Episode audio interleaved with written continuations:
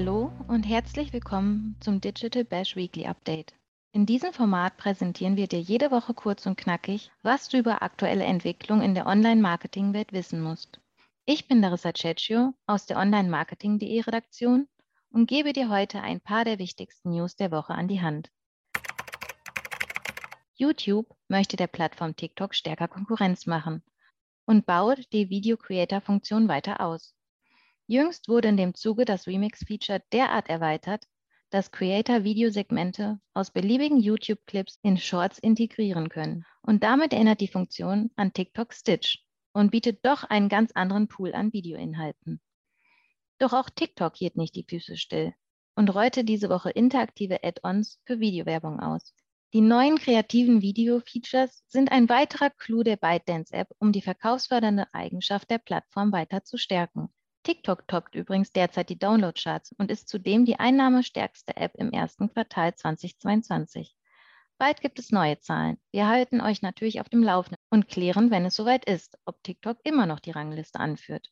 Beim Messenger-Dienst WhatsApp gibt es ebenfalls News. Hier wird an einem Abonnement für Business-Accounts gearbeitet. Ein Feature, das im Rahmen des Abo-Modells eingeführt wird, ist bereits bekannt und dürfte für viele User interessant sein. Vorteile gibt es auch für Instagram-User, die sich Mühe für Original-Content machen. Dieser soll nämlich noch stärker belohnt werden. Adam Mosseri, Head of Instagram, betont erneut die Relevanz der Creator für die Plattform und möchte auf dieser Kreativität und Originalität weiter fördern.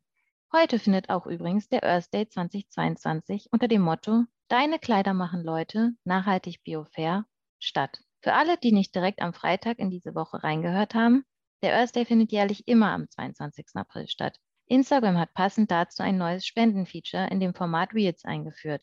Generell geht es beim Earth Day 2022 darum, dazu anzuregen, nachhaltig zu investieren und durch bewusstes Ein- und Verkaufen globale Ressourcen zu schonen sowie sich für den Klimaschutz einzusetzen.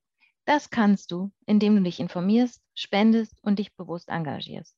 Mehr über Organisationen, an die du einfach und sicher spenden kannst, sowie über nachhaltige und regionale Brands erfährst du in unserem Artikel. Der ist auch in den Shownotes verlinkt. Werbung auf Netflix klingt eher uncool. Doch tatsächlich könnte die Möglichkeit eines zwar werbebasierten, doch kostengünstigen Abos einige Menschen freuen. Denn nicht alle sind bereit, mindestens 7,99 Euro monatlich zu zahlen. Viele User zahlen sogar bis zu 17,99 Euro pro Monat für ihr Paket. Schon im März 2022 kündigte Spencer Newman, CFO von Netflix, an, dass der Streamingdienst Werbung nicht grundsätzlich ausschließe. Zu dem Zeitpunkt gab es jedoch keine konkreten Pläne hierfür. Newman machte diese Äußerung in der Zeit, in der bekannt wurde, dass Disney Plus ein werbefinanziertes, kostengünstiges Abo-Modell einführen wird. Dieses ist jetzt auch offiziell bestätigt worden. Derzeit liegt Disney Plus, genau wie Amazon Prime Video, in Deutschland noch hinter Netflix, zumindest was die Marktanteile angeht. Der Disney-Dienst holt jedoch beständig auf Laut der jüngsten Zahlen verzeichnet der Disney-Streaming-Dienst 129,8 Millionen zahlende User. Netflix hat 221,64 Millionen. Doch es gibt Probleme im Hause Netflix. Der Quartalsbericht 2022 offenbart einen Subscriber-Rückgang von 200.000 Usern. Und auch die Prognosen für das kommende zweite Quartal sehen mau aus. Die Gründe? Die Konkurrenz wird immer stärker und Netflix-Accounts werden umfassend geteilt. Aber immerhin konnte Netflix einen Umsatzplus verzeichnen. Der stieg nämlich auf 7,87 Milliarden US-Dollar in Q1 und auch für Q2 wird ein Anstieg erwartet. Dennoch sind die schwindenden User ein Problem für den Streamingdienst. Zum einen gibt das Unternehmen an, dass durch die Covid-Pandemie bereits 2020 ein so starkes Wachstum erreicht wurde, dass eine schwächere Entwicklung zwangsläufig eintreten musste. Und Netflix hat mit über 220 Millionen Bezahlabonnements sowieso eine extrem hohe Reichweite erreicht.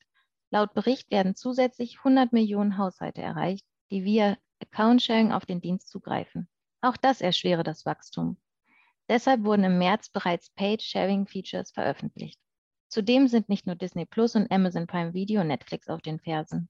Auch Streamingdienste wie Hulu, Apple TV oder in Deutschland RTL Plus und Join bieten immer mehr Entertainment. Zusätzlich hat auch YouTube zumindest in den USA begonnen, Serien und Filme kostenfrei zu streamen. Übrigens, finanziert durch Werbung. Auch Makrofaktoren wie der Krieg in der Ukraine, die anhaltende Pandemie oder die steigenden Preise durch die Inflation spielen laut Netflix eine Rolle für die schwachen Ergebnisse. Wegen all dieser Gründe ist ein werbebasiertes Abo für Netflix nicht mehr bloß eine vage Idee, sondern ein Plan, um Usern mehr Optionen bei der Preisauswahl zu geben. Ein günstiges Modell könnte das Wachstum wieder ankurbeln. Gerade in den USA sind solch werbegestützte Angebote gängig. HBO Max, Hulu, Paramount und Co. sowie bei Disney Plus bieten sie an. Die Ads könnten in Form von Pre-Roll-Anzeigen integriert oder womöglich als Bannerwerbung auf der Website oder in der App angezeigt werden.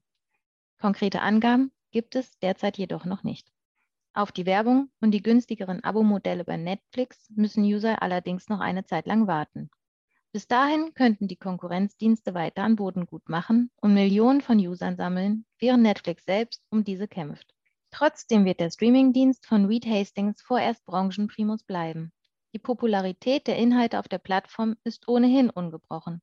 Die zweite Staffel von Bridgerton konnte im ersten Quartal 2022 bisher 627 Millionen Stunden Watchtime verbuchen. Auf Inventing Anna entfallen 512 Millionen Stunden.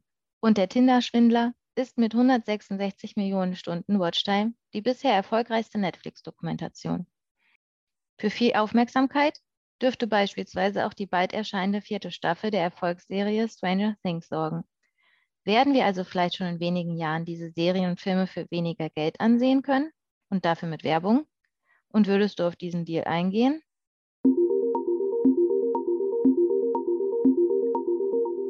Das war dein Weekly Update für diese Woche. Noch mehr Insights findest du in unseren diversen Folgen mit ExpertInnen aus der Branche und auf onlinemarketing.de. Wenn du Anregungen und Feedback für uns hast, schreibe gerne eine Mail an redaktion.onlinemarketing.de oder besuche uns auf Instagram, LinkedIn, Facebook oder Twitter. Mein Name ist Larissa Cecchio und ich freue mich, wenn du nächste Woche wieder mit dabei bist. Tschüss und ein schönes Wochenende.